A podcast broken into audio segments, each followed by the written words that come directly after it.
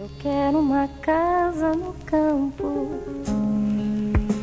onde eu possa ficar do tamanho da paz e tenha somente a certeza dos limites do corpo e nada mais. A gente costuma chamar uma cidade que cresce muito de progressista. Será? Primeiro chegam indústrias e o prefeito fica todo contente porque aumenta a arrecadação dos impostos. Depois, começa a poluição e muito prefeito já se gabou de comandar uma cidade poluída. A cidade incha, surgem favelas, a infraestrutura não é suficiente. Mas muita gente aponta com orgulho os índices de crescimento da cidade. Progresso e crescimento parecem estar ligados. Mas e para um urbanista, a quem deveria caber a tarefa de pensar na melhor organização espacial da cidade? O que realmente representa progresso? Fala o arquiteto Maurício Nogueira Lima, da FAO, USP. Bom, progresso para a gente pode não ser o, o, a ideia de progresso que é para uma série de pessoas. Né? Projeto progresso para um arquiteto é a melhora, a melhoria da qualidade de vida numa cidade. Isso é progresso. Não só a melhoria da qualidade de vida, como a defesa da vida, a defesa da, da civilização. Quer dizer, progresso é quando a civilização avança cada vez mais nos seus conceitos de bem-estar, de beleza, de prazer, de satisfação, assim por diante. Isso para nós é progresso. O senhor falou nesses conceitos de bem-estar, de prazer, de fruição estética. E a cidade, como é que está hoje? Parece que isso não está acontecendo não, né? É verdade, a cidade está caótica. Né? E não é hoje, quer dizer, ela já está há um bocado de tempo caótica. Eu vivo na cidade há muito tempo, é praticamente 53 anos que eu vivo em São Paulo, e nunca vi essa cidade tão caótica como está agora. A cidade está, se me perdoa a expressão, está numa bagunça completa. É claro que os órgãos é, da prefeitura, do governo do estado, estão fazendo eh, todas as tentativas possíveis para melhorar isso, mas o, o, problema aumenta cada dia. Né? A cidade está num crescimento tremendo e calcula-se que no começo do terceiro milênio, quer dizer, daqui a 15 anos, no ano 2000, a cidade, eh, o Grande São Paulo, teria aproximadamente 25 milhões de habitantes. Pode ser até que tenha mais. Se continuar assim, eu não quero nem pensar o que poderá acontecer. Né? Problemas de violência urbana, problemas de, de vida insatisfatória nos bairros, é, no, é, problemas de saúde, quer dizer, problemas terríveis, né? Isso vai lembrar aquele filme Blade Runner que criava problemas desse tipo, né? Bom, e qual a origem desses problemas? O senhor citou Blade Runner, aquela cidade impessoal, fria, caótica, e qual seria a origem dessa situação? É. Do meu ponto de vista, a origem da situação é, está justamente em problemas políticos que ainda teriam que ser resolvidos na, no, no, país. E, do nosso ponto de vista, também, um dos problemas políticos mais importantes para uma das soluções, a solução para o não aumento assim exagerado da cidade, seria aquela de dar melhores condições no campo, né? no interior, no campo, no Nordeste, enfim. E a solução que está mais à vista aí, é que o governo federal está até fazendo uma tentativa, seria da reforma agrária. Quer dizer, a reforma agrária já se fazia na Europa, ou mesmo nos Estados Unidos, né? A gente vê a reforma agrária nos Estados Unidos quando vê um filme de cowboy. Os cowboys estavam fazendo a reforma agrária, lutando contra os grandes proprietários de terras, terras improdutivas, aquele negócio todo.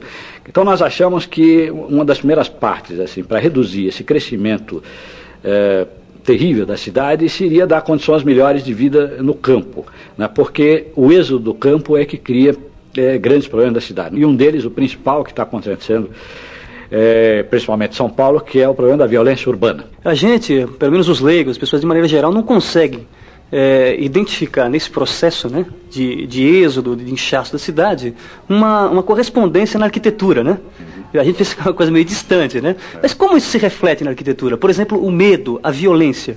Uhum. Isso reflete, é, é curioso eu vou dar um exemplo assim do pessoal mais abastado, por exemplo, que não deveria ter problemas com a violência, violência urbana porque está sempre ter, tem suas garantias, etc. Né? Mas o que está se notando em São Paulo, por exemplo, do ponto de vista imobiliário, é que é, só está se construindo ou lançando apartamentos de, de alto nível. O que é que está acontecendo? O pessoal que mora em mansões, nos jardins, na, no Morumbi, nos bairros elegantes, né, está com tanto medo né, que está começando a, a, se juntar nesses condomínios para ter garantias de defesa. Ou então comprando lotes ou terrenos em condomínios fechados. Mas essa é uma minoria. Né? Segundo o IBGE, parece que até o ano retrasado o Brasil só tinha 650 mil indivíduos né, que ganham acima de 20 salários mínimos. Né? E o resto, e os outros cento e tantos milhões. Né? Essa gente, coitada, é, é que sofre mais. Né? Porque o, a, a, violência urbana não existe só contra o pessoal mais rico, a violência urbana existe principalmente também contra o pessoal pobre. Quer dizer, não existe, mesmo no bandido, não existe uma consciência de classe. Né? Ele assalta o próprio companheiro, às vezes. Né? Então, não há garantias, né? uh, para essa gente sobreviver, trabalhar, uh, circular na cidade, ir e vir, que é um direito do cidadão. Né? O cidadão já não sai mais de casa, parece que nós estamos voltando à Idade Média, onde a gente se fechava dentro de uma masmorra de, de muros para poder se defender. Quem é mais rico contrata um exército para né, para defender. É estranho, professor, que esse inchaço da cidade, essa descaracterização da cidade como lugar aceitável para se viver, tal, que façam que as pessoas abastadas saiam dos limites da cidade, né? Gera a própria especulação imobiliária, né? E gerando a especulação vai tirar as pessoas menos abastadas da periferia, né? Isso é, é muito real. A especulação é, imobiliária e o problema da renda fundiária, quer dizer, o preço da terra, como nós somos num país de estrutura é, capitalista ou pré-capitalista, ou capitalista selvagem, como fala, não interessa, mas existe da propriedade privada. E, evidentemente, o indivíduo que tem uma terra, um terreno, ele quer valorizar, ele quer faturar em cima disso. Então, as pessoas que são obrigadas a morar na periferia da cidade, porque é mais barato, né, elas têm que arcar com, com, com as outras consequências, quer dizer, a falta de toda a infraestrutura. Né? É, para um bem-estar. Água, esgoto, iluminação, é, pavimentação de ruas, é, é, saúde, posto de saúde, escola para crianças, creche, condução né, transporte, comunicação, assim por diante. No momento em que os órgãos eh, do governo, a prefeitura, enfim, eh, começa a criar uma certa infraestrutura em certas áreas, o que é que acontece? Essa área valoriza. Valorizando o proprietário da terra expulsa né? quem estava habitando, porque começa a custar mais caro o local. Então essa gente vai, vai indo cada vez mais longe. Isso vai criando cidades satélites, assim, completamente já no começo já deterioradas. Então, soluções localizadas são inviáveis para a cidade. Existe um processo que vai deteriorando essas soluções, é isso? Infelizmente existe. Geralmente os planos urbanísticos os, é, são feitos para cá, são quinquenais, para cada eh, cinco anos. E as previsões que a gente tem para cada cinco anos, é, na prática, às vezes não são reais. Então, muitas vezes a gente é, revitaliza uma certa área da cidade, conserta, anima, cria qualidade de vida, assim por diante. Há um certo momento, outra área ali perto não se influenciou e começa a deteriorar. Quando a gente vai salvar aquela, essa, com o tempo que a gente tinha salvo, já está noutra. Já aumentou a população, já aumentou o comércio, já houve uma liberdade não sei de quê e assim por diante. E aí o caos começa a acontecer, é como um câncer, né? ele começa num lugar e vai se espalhando. Bom, professor, a gente viu como a cidade não deve ser. E como ela deve ser? Pois é, aí nós vamos entrar num campo que muito agradável, muito curioso, que é aquele campo de sonho. É claro que no mundo ocidental são poucas as cidades que a gente chega e diz assim, puxa, isso aqui é uma cidade legal. Algumas cidades europeias têm qualidade de vida muito boa, mas se você começar a analisar a população, você vê que são populações pequenas. Estocolmo tem uma população pequena. É.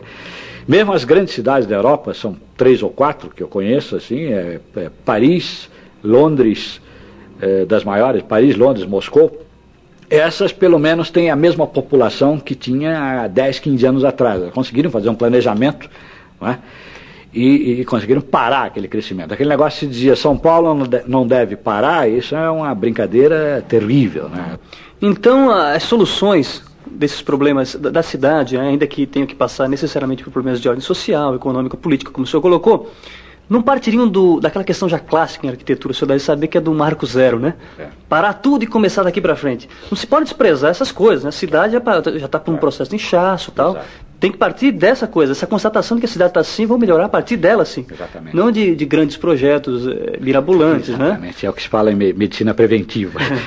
vamos prevenir, porque o que está já está, não adianta, mas vamos então prevenir para que no futuro não aconteça. É o caso de vacinação em massa de crianças, poliomielite, etc. Os que estão não tem jeito, então vamos prevenir.